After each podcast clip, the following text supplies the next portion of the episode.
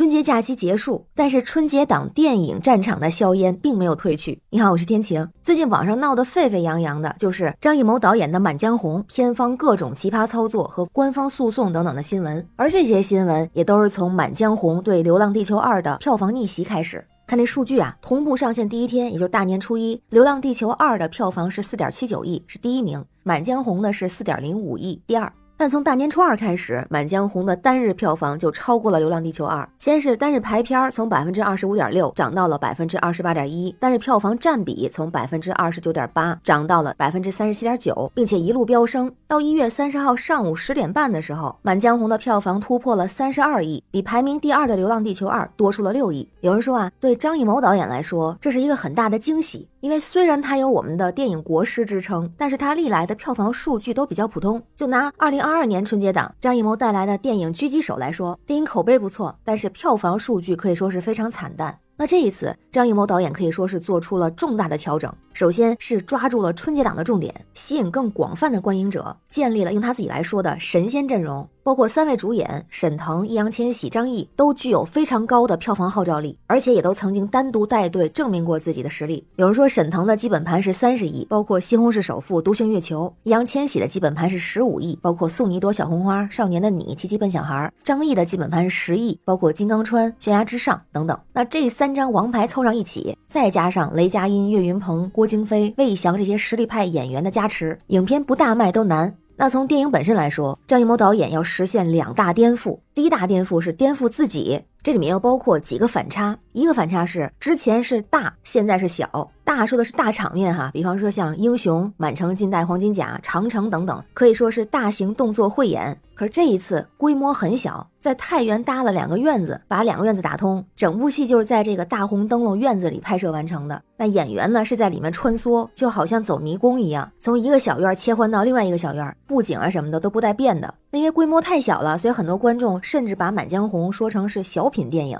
当然也有人说啊，是规模小，但是格局大。因为最后万人诵读《满江红》的时候，很多人湿润了眼眶。第二个反差是，之前都说张艺谋导演会玩色彩，比方说《满城尽带黄金甲》里的菊花黄，《影》里面的水墨色，《悬崖之上的黑白都被玩出了花样，以至于之前有人调侃说，留给张艺谋的颜色不多了。但是这一回他处理色彩就很特别，虽然片名叫《满江红》，但是整个片子都是在灰蒙蒙的大院子里头，甚至让人觉得看不到一点生气。不过最后最鲜明的那个红，就是秦桧穿着红袍出现在院楼上。那个红有点格格不入，就好像有人把它比作带血的刀刃，撕开了那一段血淋淋的屈辱历史。还有一个，之前有人说张艺谋不会讲故事，比如说英雄不过是圆环套圆环，满城尽带黄金甲不过是雷雨的翻版等等。但这一次的情节就很丰满，有评价说高情节密度、多重反转，不乏喜剧色彩和浪漫主义。那第二大颠覆就是颠覆观众。先从名字来看，一提《满江红》，大家一定会想到精忠报国的岳飞，所以大家在认知里面就会觉得这是一部爱国主义题材的电影。但是张艺谋导演偏要颠覆大众认知，就他找了像沈腾、岳云鹏、魏翔、潘斌龙等喜剧演员，所以在没上映的时候，网上已经开始有了声讨之声，说他是胡闹。但是很多看了电影的观众说啊，最后的效果大家看到了，喜剧人的出现没有亵渎先贤，反而增添了几分戏剧的力量感。还有提到《满江红》，大家认知里一定会有岳飞，所以在电影上映之前，在官宣演员的时候，很多人也在争论谁来演岳飞，好像没有一个合适的，也觉得张艺谋不会选演员，选错演员等等。但是影片上映之后，大家就傻眼了，《满江红》里面并没有岳飞出现。不过虽然没出现，但是其实岳飞是这部电影的麦格芬，也就是一种电影表达手法，是整部电影一直在贯穿的内容。有人评价这种方式很高级。还有一个颠覆观众认知的就是，当观众接受了《满江红》的这种设定，就会想到它可能是开头喜，结尾悲，因为很多喜剧电影都是这样的方式，喜欢在最后上价值。但是《满江红》不是，它是开头喜，结尾还是喜。有影评说啊，一开始看电影的时候觉得有点尴尬，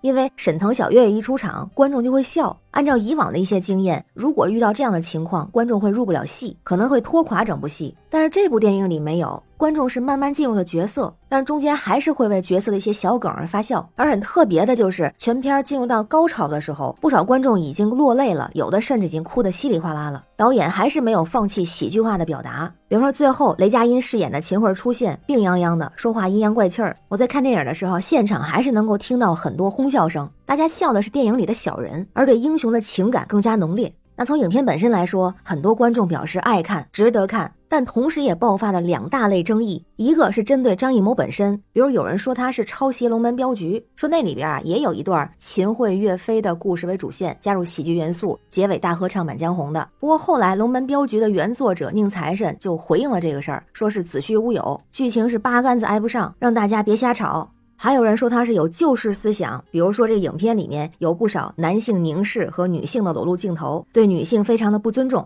但支持的人就说呢，放到影片中，放到那个时代背景下，这是可以接受的。不过更大的质疑是在运营上，比如说偷票房、买票房、幽灵场等等。那之前电影在竞争之中也会有这种情况出现，不过这一次的运营团队反应比较激烈，所以就更引起了大家质疑。而且在运营的过程中，还被大家抓住了一个点，就说官博没文化。比方说，官博上写了“不忘靖康耻”，把“康耻”两个字放在一起，而其实靖康它是一个年号，这两个字儿不能拆开。还有比如说，官博在回应关于票房争议的时候，说了一句“莫须有，欲加之罪，何患无辞”。大家觉得说“莫须有”也是在闹笑话，因为这三个字恰好是当时秦桧给岳飞泼脏水的时候说的，而且他的意思是“也许有吧”。这样的奇葩操作并不少，还有一些关于关系诉讼的新闻，很多人都说这运营团队真的是不靠谱。不过也有人觉得这可能是一种新的运营方式，看现在引起了多少关注，有不少没看过电影的人都说。哟，整天这新闻，我都想去看看这电影了。也有很多人用《满江红》和《流浪地球二》来对比，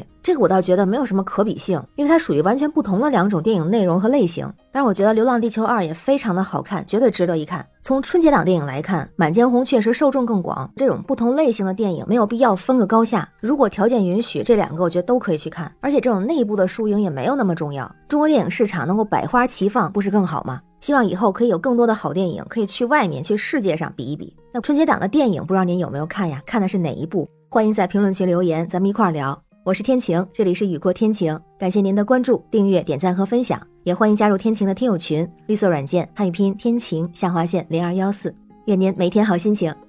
拜拜。